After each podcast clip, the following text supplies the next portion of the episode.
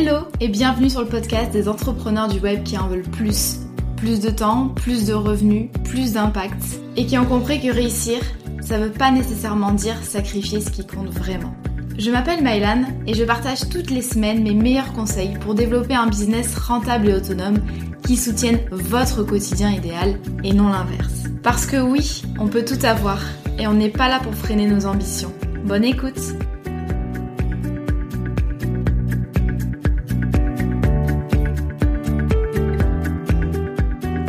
Hello et bienvenue dans ce nouvel épisode de podcast. Je suis trop contente de vous retrouver aujourd'hui. Euh, ça fait euh, un long moment, trop longtemps que je vous ai pas enregistré de nouveaux épisodes de podcast. C'est vrai que j'avais besoin de faire une petite pause euh, cet été, notamment au niveau personnel. J'avais pas mal de choses à gérer et puis pas mal de projets business, de lancements à préparer, etc. Mais me revoici. Vous savez que c'est toujours un plaisir pour moi de créer des épisodes. Vous savez que j'aime bien vous enregistrer euh, des épisodes un peu euh, coulisses où je vous embarque avec moi dans mes projets, dans mes stratégies, les choses qui fonctionnent, qui fonctionnent pas. Et aujourd'hui, j'avais envie de vous parler euh, du top 5 des bids, c'est-à-dire des choses qui n'ont pas fonctionné dans mon business. Parce que c'est vrai qu'après plusieurs années de, de business, j'ai eu l'occasion de tester quand même pas mal de stratégies. je parle beaucoup des, voilà, des stratégies qui, qui ont fonctionné, mais ça faisait bien longtemps que je ne vous avais pas fait un épisode spécial euh, casserole, échec, euh, voilà, des choses qui n'ont pas fonctionné. Euh, J'en ai choisi 5, alors il y a des choses qui sont... C'est pas vraiment des énormes échecs, mais vous allez voir, c'est des petites anecdotes par-ci par-là qui du coup, je pense, peuvent vous aider à réfléchir sur votre propre business, à prendre un petit peu de, de recul et puis pourquoi pas à retenir quelques leçons de ces, de échecs. Premier bid, alors je les ai pas classés par ordre de, de biditude, je ne sais pas comment dire, mais voilà, de, de manière un petit peu random. Euh, premier échec, euh, lancer une offre sans en avoir réellement envie. Donc là, je vais vous ramener un petit peu en arrière, quasiment euh, 4 ans en arrière. Euh, c'est là que je vois que le temps passe beaucoup trop vite. Euh, janvier 2020, je sors une offre d'accompagnement individuel en visio sur 3 mois avec 12 séances pour créer, gérer et développer sa micro-entreprise. Donc vous voyez que c'est un petit peu euh, les prémices de la Micropreneur Academy. Sur le papier, en théorie, euh, tout est parfait. Enfin parfait. C'est logique parce que euh, moi j'ai envie de lancer, j'ai envie de me lancer dans la formation de business. À l'époque, je suis rédactrice web. J'ai envie de me lancer dans la formation de business. je n'en ai jamais fait.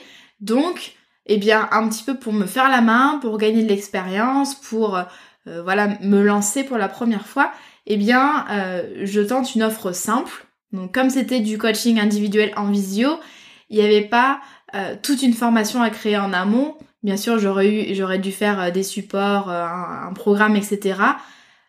mais ça me demandait beaucoup moins de travail que si je devais sortir une formation en entier j'avais pas de technique à gérer, etc. En fait, il suffisait entre guillemets que je fasse une page de vente et euh, que je redirige vers un calendly pour euh, prendre un appel découverte. Et voilà. Et d'ailleurs, c'est ce que je conseille à mes clients. Euh, ok, vous pouvez avoir une super idée d'offre un petit peu complexe et ou premium et ou un produit à créer de A à Z.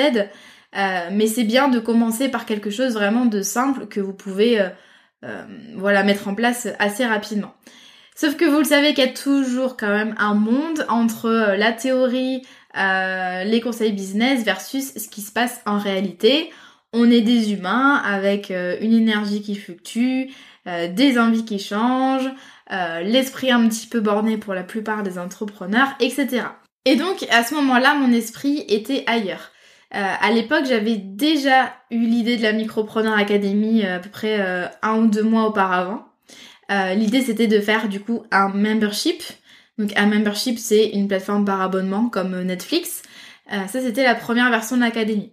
Et donc j'avais déjà ça en tête. Je savais que j'avais envie de créer un produit par abonnement pour apprendre à euh, créer et développer son entreprise sur le web. Et en fait, j'ai voulu un petit peu me, me, forcer entre guillemets en me disant voilà, ce qui était prévu, c'est de commencer par cette offre de coaching individuel. J'ai communiqué sur cette offre, euh, j'ai fait un mail et euh, trois stories qui se sont battues en duel. euh, sur un seul jour. Et basta, il n'y a rien eu de plus de mon côté et il n'y a rien eu de plus du côté de mon audience. C'est-à-dire que j'ai eu aucun appel découverte, j'ai pas eu de message de prospect, il y a juste une personne qui m'a dit ah, ah j'aurais bien aimé mais je suis notre formation, je crois que c'était ça. Donc c'est dire voilà rien du tout. En fait il y avait quasiment pas l'intérêt de mon audience. En même temps j'en ai parlé une seule fois, je pense que juste une matinée et basta. Et j'ai pas eu de clients. Et en fait, cette offre, elle est tombée aux oubliettes dès le lendemain et je pense que j'ai dû supprimer la page au bout de, euh, je sais pas, 3, 3, 5, 7 jours, je sais plus. Mais voilà, c'est une offre qui n'a absolument pas abouti. Tout ce que j'avais fait, c'est euh, de créer un programme et de créer une page de vente. Et des templates Instagram pour en parler. Euh, ce que j'en retiens là, c'est que on peut lancer des offres par effet de mode ou par stratégie ou alors parce que c'est le choix de la raison. Mais en fait, si on ne sent pas aligné, euh, si, ça ne correspond pas à ce qu'on a vraiment envie de proposer, vous allez avoir des difficultés à communiquer et donc à vendre. Euh, ça va faire un bide, comme ça l'a fait pour moi, et du coup, vous allez perdre du temps. Je vais nuancer quand même parce que euh, pour moi c'est hyper important. J'ai énormément de clients qui veulent se lancer dans des trucs très ambitieux tout de suite. Euh, des euh, coachings de groupe en 42 séances, une formation énorme qui couvrirait tout, créer un produit physique ou digital innovant, etc. Mais je vous conseille vraiment d'y aller pas à pas et de tester vos idées. Vous n'êtes pas obligé. En fait, ce que je veux vous dire là, c'est que testez vos idées, allez-y petit à petit, mais ne vous obligez pas à tester d'une certaine façon si c'est quelque chose qui vous plaît pas. Par exemple, moi j'avais pas envie de lancer un accompagnement individuel sur trois mois. Euh, j'aurais pu faire les choses différemment, j'aurais pu, euh, et c'est ce que j'ai fait d'ailleurs pour la Micropreneur Academy, j'ai fait un bêta test. Donc j'ai créé la plateforme sur plusieurs mois. Euh, j'ai pas créé dans mon coin pendant six mois et sans, sans savoir si ça allait fonctionner. J'ai d'abord fait un bêta test, j'ai vu que j'avais plein de bêta testeurs, que ces personnes étaient prêtes à payer, qu'elles étaient satisfaites de mes premiers contenus et donc euh, c'est comme ça que je me suis lancée. Il faut pas oublier aussi que euh, ça faisait un an que je créais du contenu, que j'avais fait énormément de euh, d'entretien client idéal. voilà, j'étais quand même bien au clair sur les besoins de ma cible. Mais le fait de proposer quand même un accompagnement individuel, je pense que ça m'aurait bien sûr aidé à aller plus vite et surtout à proposer un meilleur programme pour la Micropreneur Academy. Mais en tout cas, voilà, c'est quelque chose qui n'a pas fonctionné. Si vous avez envie de vous lancer directement dans les produits euh, digitaux dès le lancement de votre business, euh, je vous conseille d'écouter l'épisode 60. Je pense que ça peut vous apporter euh, quelques éléments de réponse. Deuxième bid, et donc on en revient toujours à cette Micropreneur Academy et ce membership. Deuxième bid, deuxième bid, pardon, proposer un membership pour avoir des revenus récurrents. Donc je m'explique. Fin 2019, donc un ou deux mois avant de lancer euh, le coaching individuel qui a fait un bid. Euh, j'ai eu l'idée du coup de proposer un membership. Comme je vous l'ai dit, c'est un produit digital sous forme d'abonnement euh, avec un paiement mensuel ou annuel pour accéder à tout un tas de contenus. Il faut savoir qu'à l'époque, 2019-2020, c'était la folie des memberships. Euh, tout le monde ne parlait que de ça. Alors c'est un truc qui se faisait déjà depuis longtemps dans le monde, anglo-saxon euh, de la formation en ligne, mais en France c'est venu comme un truc révolutionnaire, notamment pour avoir des revenus récurrents et pas avoir à faire des lancements tout le temps. Voilà, je, caricature un petit peu la chose. Euh, donc pour moi c'était la solution un petit peu idéale pour générer des revenus récurrents et être plus libre euh, notamment plus libre que dans mon activité euh, de freelance. Donc à l'époque, je travaillais toujours plusieurs jours par semaine pour des clients en freelance. Euh, sauf que très vite, après le lancement du membership, alors quand je dis très vite, c'est au bout de 3-4 mois, voire même un peu moins si je suis vraiment honnête avec moi-même, j'ai vu les, les limites, les grosses limites de ce business model. Entre autres, l'impression de passer mon temps à créer du contenu, parce que chaque mois, le principe, c'est quand euh, vous voulez fidéliser et qu'il y ait de la rétention à un minimum, faut quand même proposer chaque mois de nouvelles choses. Euh, donc de nouvelles leçons, de nouveaux lives, etc. J'avais besoin de faire beaucoup de ventes pour atteindre un chiffre d'affaires raisonnable. Alors là, c'est moi qui ai euh, décidé de mes prix alors je sais plus exactement, mais c'était entre 29 et 59 euros le mois, je crois. Ça dépendait de l'engagement qu'on prenait et puis je l'ai, je l'ai augmenté un petit peu au fur et à mesure. Donc c'est moi qui ai décidé aussi de faire un tarif abordable.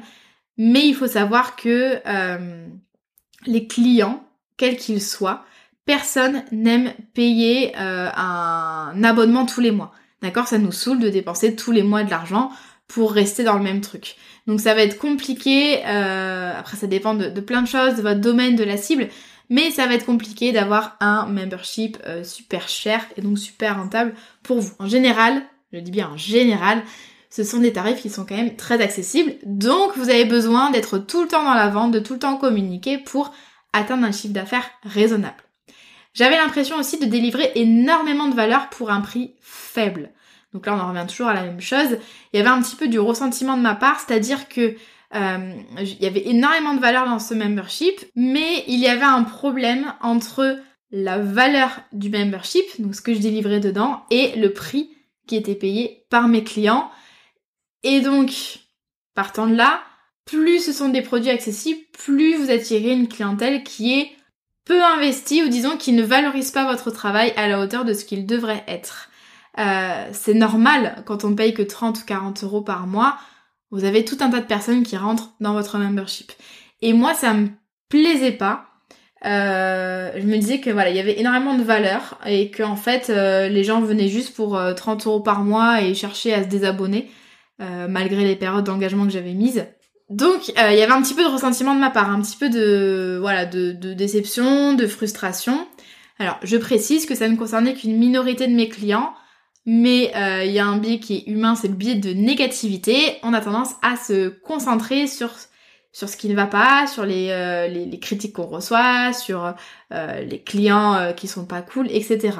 Mais j'ai bien sûr eu plein de clients extra avec qui d'ailleurs je suis toujours en contact. C'est assez dingue en fait de, de voir l'évolution comme ça de, des clients sur quelques années. Et puis d'un point de vue pédagogique, trop de contenu dans tous les sens. C'est le principe d'un membership, même si j'avais fait en sorte qu'il y ait une roadmap, c'est-à-dire qu'il y avait plusieurs stades et en fait, les formations étaient classées dans un certain ordre. Donc c'était plein de mini-formations en fait. C'était pas vraiment une... Euh, comment dire C'était pas une formation globale avec X modules, c'était une plateforme sur laquelle il y avait plein de petites formations, plein de petits contenus dans tous les sens. Or, euh, mes clients, en tout cas pour le profil euh, de mes clients à ce moment-là, donc vraiment de la création d'entreprise, des, des, très débutants, je me suis aperçue bien sûr que mes clients avaient besoin plutôt d'une méthode guidée de A à Z. Donc ça leur desservait un petit peu le fait qu'il y ait cette plateforme comme ça avec plein de formations euh, dans tous les sens. Donc c'était euh, des contenus de qualité, mais niveau euh, pédagogie, on aurait pu faire bien bien mieux. Donc voilà, c'est pour ça que du coup, c'était quand? C'était fin 2020 du coup, j'ai décidé de faire la V2 de l'académie et la transformer en programme en ligne premium. C'était sur 3 ou 4 mois à l'époque. Je me rappelle même plus. Mais on est passé voilà du d'un membership à vraiment une formation en ligne en 12 modules avec vraiment voilà un, parcours euh, à suivre, un soutien individualisé, etc. Et du coup c'était plus du tout le même tarif. Si vous avez envie d'en savoir un petit peu plus, euh, je vous renvoie à l'épisode 64. Alors il date un petit peu mais ça retrace un petit peu tout le tout le parcours et toute l'histoire euh, de l'académie.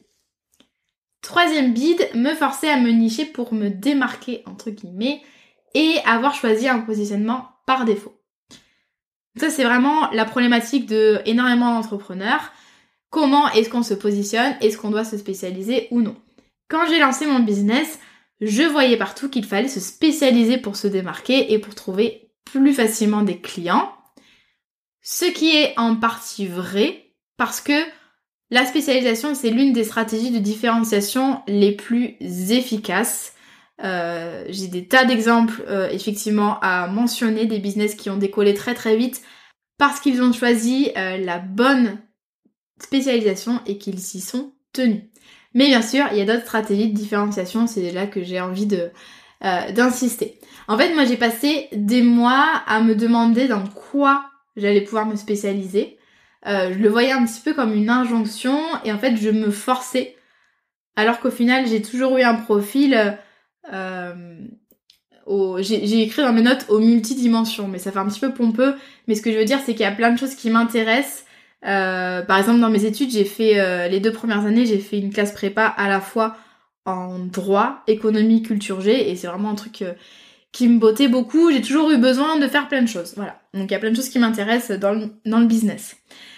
au final, j'ai décidé pendant quelques mois de me démarquer en mettant en valeur en fait mon profil de juriste et en créant des contenus vraiment axés juridiques. Je suis partie du postulat, qui d'ailleurs c'était une super idée, je suis partie du postulat que dans le monde ben, de la formation business et marketing, il y a très peu, euh, on, on abordait, je vais parler au passé, on abordait très peu l'angle juridique, finance, euh, admin, etc. Euh, on parlait beaucoup de, de, ben, de business et marketing de manière, comment dire, au sens étroit du terme, mais il y avait très peu de contenu juridique et je me suis dit que c'était un truc important quand on se lance, on a besoin d'être assuré, etc.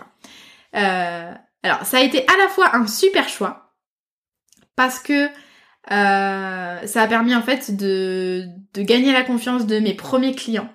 Je sais, je sais parce que en fait on me l'a dit plein de fois que ça, ça a été un élément déclencheur pour acheter l'académie, c'est voilà, ça rassurer que je sois ancienne juriste et qu'il y ait des contenus sur le juridique. Et puis euh, dans, dans le monde un petit peu de, enfin l'écosystème Instagram business, je me suis fait connaître en partie grâce à ça, même si j'ai toujours parlé d'autres choses en même temps. Mais d'un point de vue euh, envie, euh, appétence, etc. Le juridique, c'est ma formation initiale, mais c'est absolument pas mon dada. Ça n'a jamais été mon ma passion ça m'a toujours intéressé, mais ça l'est, encore moins aujourd'hui. Euh, et en fait, enfin moi, l'admin, quand je vous parle d'admin, très concrètement, c'est ennuyeux. Moi, ça ne m'intéresse pas. Moi, moi, je vous parle business, je vous parle marketing, je vous parle structuration, je vous parle productivité. Ça, c'est des sujets que j'adore. Le juridique, l'admin. Euh, j'ai des compétences, bien sûr, je suis hyper à l'aise sur ces sujets, mais ça ne m'intéresse absolument pas. Et en fait, au final, ce positionnement m'a collé à la peau pendant très très longtemps. Et encore aujourd'hui, euh, des fois je reçois des messages euh, en mode ah euh, est-ce que tu es dispo pour faire une intervention sur le régime micro-entreprise, etc. Alors ça me fait plaisir qu'on pense à moi, mais c'est un positionnement que je n'ai plus depuis bien 2-3 ans. C'est-à-dire que je fais plus du tout de contenu sur le juridique et je mets plus d'aspects là de mes compétences en avant. Quand je parle de mon histoire, bien sûr, bah, je parle de mon ancienne carrière, mais c'est plus un élément en mode je suis légitime parce que j'étais juriste et parce que je fais, je fais euh, des contenus juridiques. Et en fait, c'est un truc qui m'embête encore parfois, même si maintenant c'est rare. On m'associe vraiment, euh, voilà, au juridique, au droit. Donc si je devais peut-être retenir euh, quelque chose, ce serait d'une part, on n'est absolument pas obligé de se nicher. parce que même, même en parlant de juridique en soi, je m'étais pas vraiment spécialisée dans le juridique, c'est plutôt que bah, je le mettais pas mal en avant, mais j'ai toujours parlé de tout. Et euh, aujourd'hui, à l'heure actuelle, mon business fonctionne très bien, alors que je parle de plein de choses. Voilà, j'ai pas choisi euh, cette stratégie de différenciation. Heureusement, il y en a d'autres. Deuxième chose, c'est que ne choisissez pas un positionnement par défaut. Si ça vous fait chier, euh, ça va vous poursuivre en fait. Le problème, c'est quand, si vous faites les choses bien, que vous communiquez bien sur votre positionnement, que vous vous faites connaître par rapport à ça, c'est pas impossible de changer de positionnement, mais en fait, les gens pendant très très longtemps vont se raccrocher à votre ancienne étiquette. En plus, si vous avez encore vos anciens contenus qui sont en ligne, etc., les anciennes interviews, mais voilà, les gens vont forcément se, se rappeler de vous pour ça. C'est pas très grave, mais sachez que le repositionnement, et d'ailleurs, euh, je suis en, en, plein repositionnement à nouveau, c'est compliqué en fait pour que les gens euh, se détachent de votre ancien positionnement et acceptent le nouveau. Quatrième euh, bide dans mon aventure entrepreneuriale, c'est euh, ça a été de, de, me forcer à répéter une routine matinale d'enfer. Alors ça c'est vraiment de l'anecdote, hein, on s'en fiche un petit peu, mais euh, je me suis longtemps intéressée aux routines matinales. Euh, moi je suis quelqu'un du matin, donc ça me plaisait bien. L'objectif c'était d'être plus efficace et plus en forme. J'ai essayé une routine matinale début 2022.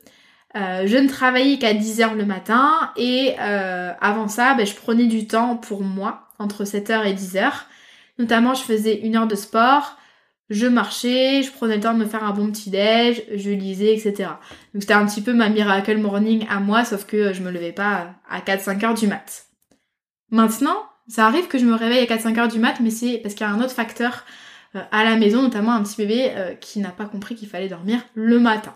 Donc voilà, mon quotidien a bien changé. Euh, et du coup, sur le papier, les premières semaines, c'était parfait, j'étais motivée et en forme le matin. Je faisais ma séance de sport euh, au lieu d'annuler toujours la séance de sport du soir parce que j'avais la flemme, je la faisais le matin.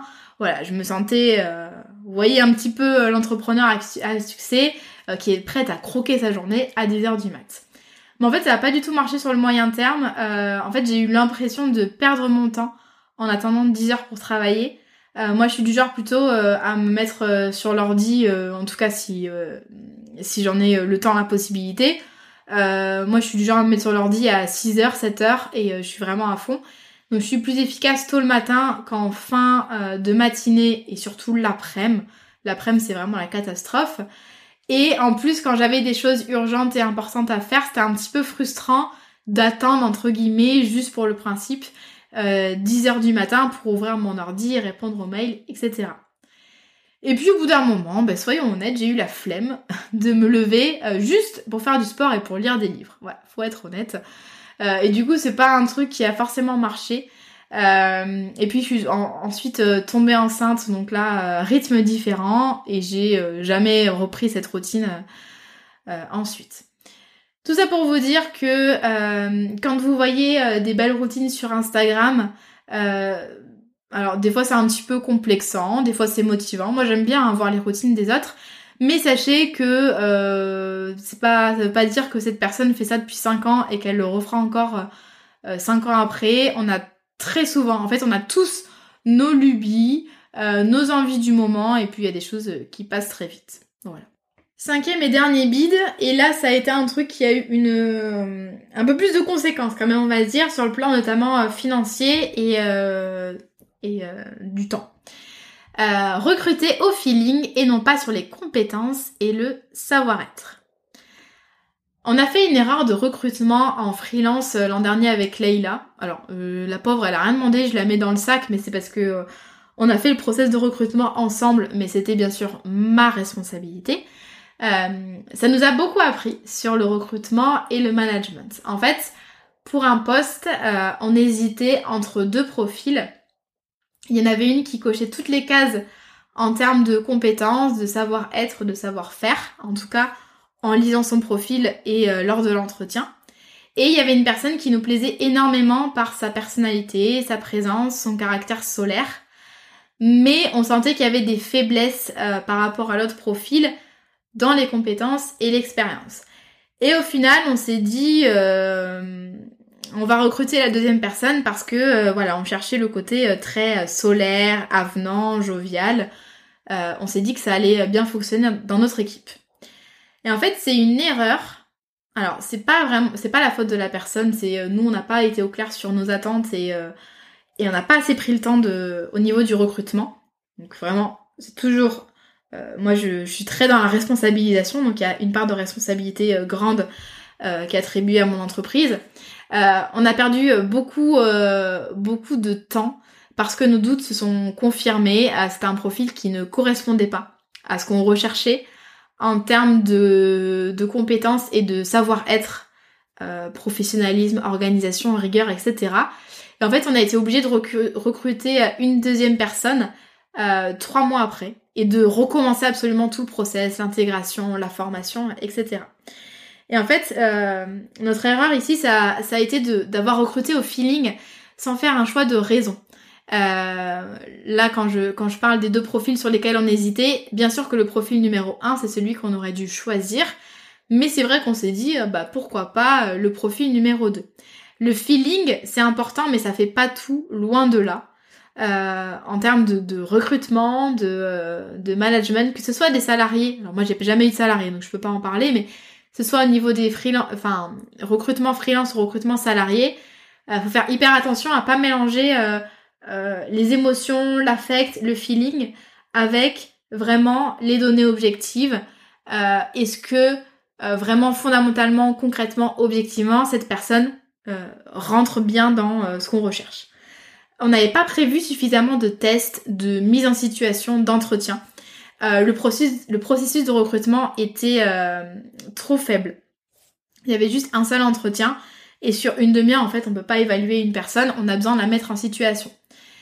Et aussi, donc, autre erreur, on n'a pas communiqué suffisamment nos attentes et on a attendu trop de temps avant d'en parler à, cette personne, avant d'essayer de, de recadrer un petit peu les choses. Et du coup, il y avait déjà du ressentiment tant de notre côté que du côté de la personne. Ça s'est pas mal fini. Euh, il y a eu Bien sûr, au moment de, la rupture du contrat, il y a eu euh, voilà, euh, il y a eu de la frustration et de la déception des deux côtés.